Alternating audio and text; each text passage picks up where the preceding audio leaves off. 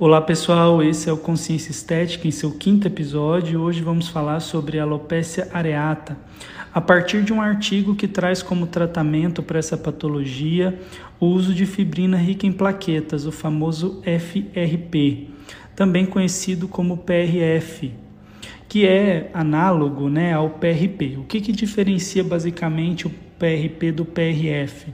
No PRP utiliza-se o plasma sanguíneo, enquanto no PRF utiliza-se a fibrina rica em plaquetas.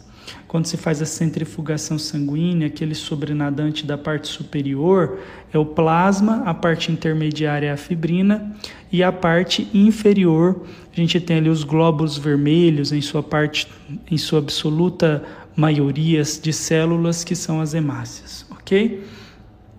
Esse artigo é bem recente, publicado agora em janeiro de 2022, e eu resolvi abordá-lo não com o intuito de trazer algo sobre a alopecia areata, mas sim trazer um foco do que o artigo trouxe de novo em se tratando de PRF. Essa é a parte que eu achei interessante, resolvi compartilhar com vocês, uma vez que a abordagem é um pouco diferente do que tem sido utilizado dentro dos consultórios, ok? A gente vai falando disso no decorrer é, da nossa discussão aqui sobre esse artigo. Primeiro ponto.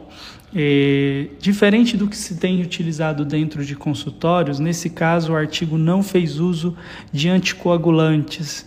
Então, após o processo de centrifugação, a parte intermediária do, do que é a parte de fibrina rica em plaquetas, ela foi então utilizada para se realizar o procedimento. Porém, ela tinha uma parte, ela era uma parte muito viscosa, era um líquido muito consistente, né? Não tinha sua forma fluida. E por esse motivo eles usaram então um processo de micronização que é o uso de uma ferramenta ali acoplada à seringa, né, fazendo ali uma mistura de uma seringa para outra, como se fosse proporcionar particulação a essa substância viscosa e assim conseguiram injetar com sucesso no paciente, mas sem o uso de anticoagulantes. Isso é o que tem diferenciado principalmente o que esse artigo trouxe para outros artigos. E a gente vai discutir mais à frente o porquê que isso pode ser bastante interessante, ok? Uma vez que sem o uso de anticoagulantes você deixa a fibrina ainda mais concentrada, com mais fatores de crescimento aderidos a esse material. Então, primeira coisa, a alopecia areata, ela é uma doença autoimune. É, uma vez que ela comete o paciente, ela deixando ali a região sem pelo, esse pelo pode voltar naturalmente, uma vez que não há destruição do folículo piloso, mas não é em 100% dos casos que isso acontece. E além disso, traz um incômodo muito grande porque esse pelo geralmente volta dentro de um a dois anos, ou seja, fica um grande período exposto ali o couro cabeludo, incomodando a estética do paciente. A alopecia areata ela pode ser parcial, quando aparece em alguns pontos do couro cabeludo, pode ser total, quando acomete todo o couro cabeludo, ou pode ser universal, quando acomete não apenas o couro cabeludo da região craniana, mas também de todo o corpo ok? Os tratamentos mais utilizados são corticosteroides sistêmicos, inibidores de janusquinase e algumas terapias alternativas, como minoxidil, laser e também o famoso PRP, como já falamos aqui anteriormente. Como foi preparado esse material? Então, a fibrina rica em plaquetas foi preparada a partir do sangue total do paciente. Esse sangue foi coletado em torno aí de 5 tubos contendo 10 ml.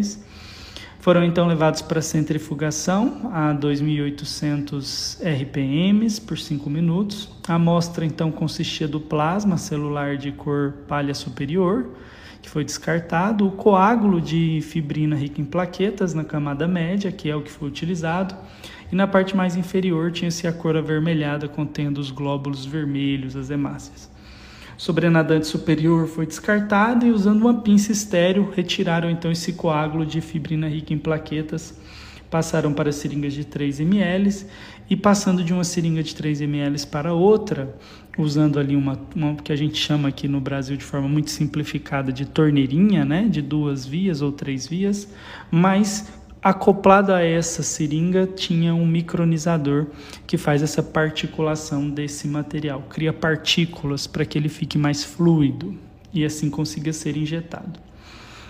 Qual era o, o, a questão que estava sendo utilizado esse protocolo. Havia-se então um paciente de 28 anos, sem histórico familiar de doenças autoimunes, especialmente para alopecia areata. Então a grande discussão é o que pode ter proporcionado isso ou desencadeado isso. O que, que acontece? No dia 14 de 1, 14 de janeiro de 2021, esse paciente tomou a primeira dose da vacina moderna para Covid. Porém, em torno de oito dias depois, ele testou positivo para o vírus da Covid-19 e apresentou sintomas leves. Alguns espirros, sem febre intensa, conseguiu se recuperar bem, uma vez que já estava vacinado. No dia 1 de março, ele toma a segunda dose da vacina e no dia 10 de março, ele procura o ambulatório se queixando da alopecia e nesse dia já foi iniciado o tratamento. Realizou-se então a primeira sessão e no início de maio, quase dois meses depois, realizou-se uma segunda sessão. Foram duas sessões no total, certo?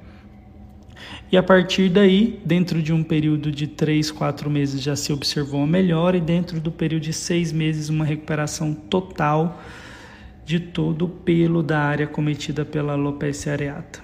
Então, mostrando aqui em imagens, como mostra nessa primeira figura, processo de micronização do PRF, que é o processo no qual você consegue tornar esse material que está muito viscoso em partículas através da micronização, tornando ele assim mais fácil de injetar no couro cabeludo.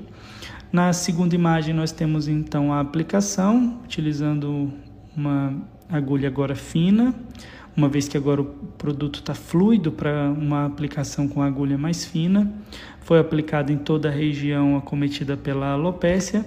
E aqui nós temos o resultado mostrando os focos, né, que o artigo chama de spots, os pontos, os dois pontos na região occipital do paciente, aonde houve apresentação então da alopécia, e seis meses após os dois tratamentos, o resultado da recuperação total do teor de cabelo da região. Quais são os comentários a respeito desse artigo e as conclusões que nós podemos tirar? O PRF, ou também chamado FRP, contém um número aumentado de neutrófilos que podem contribuir para a formação de monócitos. Esses monócitos podem se diferenciar em macrófagos e ajudar no reparo tecidual e na formação de vasos sanguíneos. É produzido pela centrifugação do sangue total, por menos tempo, a uma rotação aumentada, retirando o uso de anticoagulantes e permitindo que o sangue de fato coagule. E além disso, o coágulo contém plaquetas e fatores de crescimento e é composto por uma matriz de fibrina que libera continuamente mais fatores de crescimento por um período mais longo. Esse foi o primeiro artigo que apresentou esse tipo de metodologia para uso de alopécia. Todos os outros artigos de PRF foram para alopécias androgenéticas, que tem a ver com questões hormonais e nada a ver com questões autoimunes.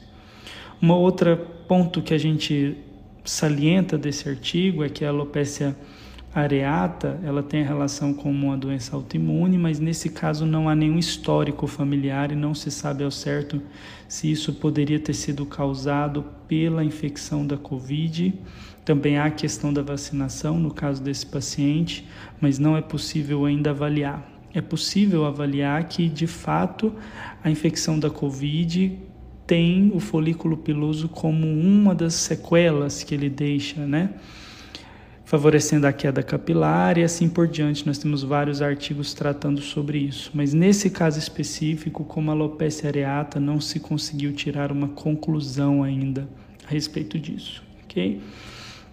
Então, o que de fato esse artigo traz é abrir novos horizontes para a gente conseguir analisar esse PRF de uma forma muito mais ampla, sem uso de anticoagulantes, usando uma metodologia inovadora, usando o processo de micronização, onde a gente vai conseguir um material muito mais concentrado e, ao que nos parece, nesse artigo, ainda não podemos concluir, mas ao que nos parece, uma vez que esse material está mais concentrado, se é possível alcançar resultados ainda mais satisfatórios.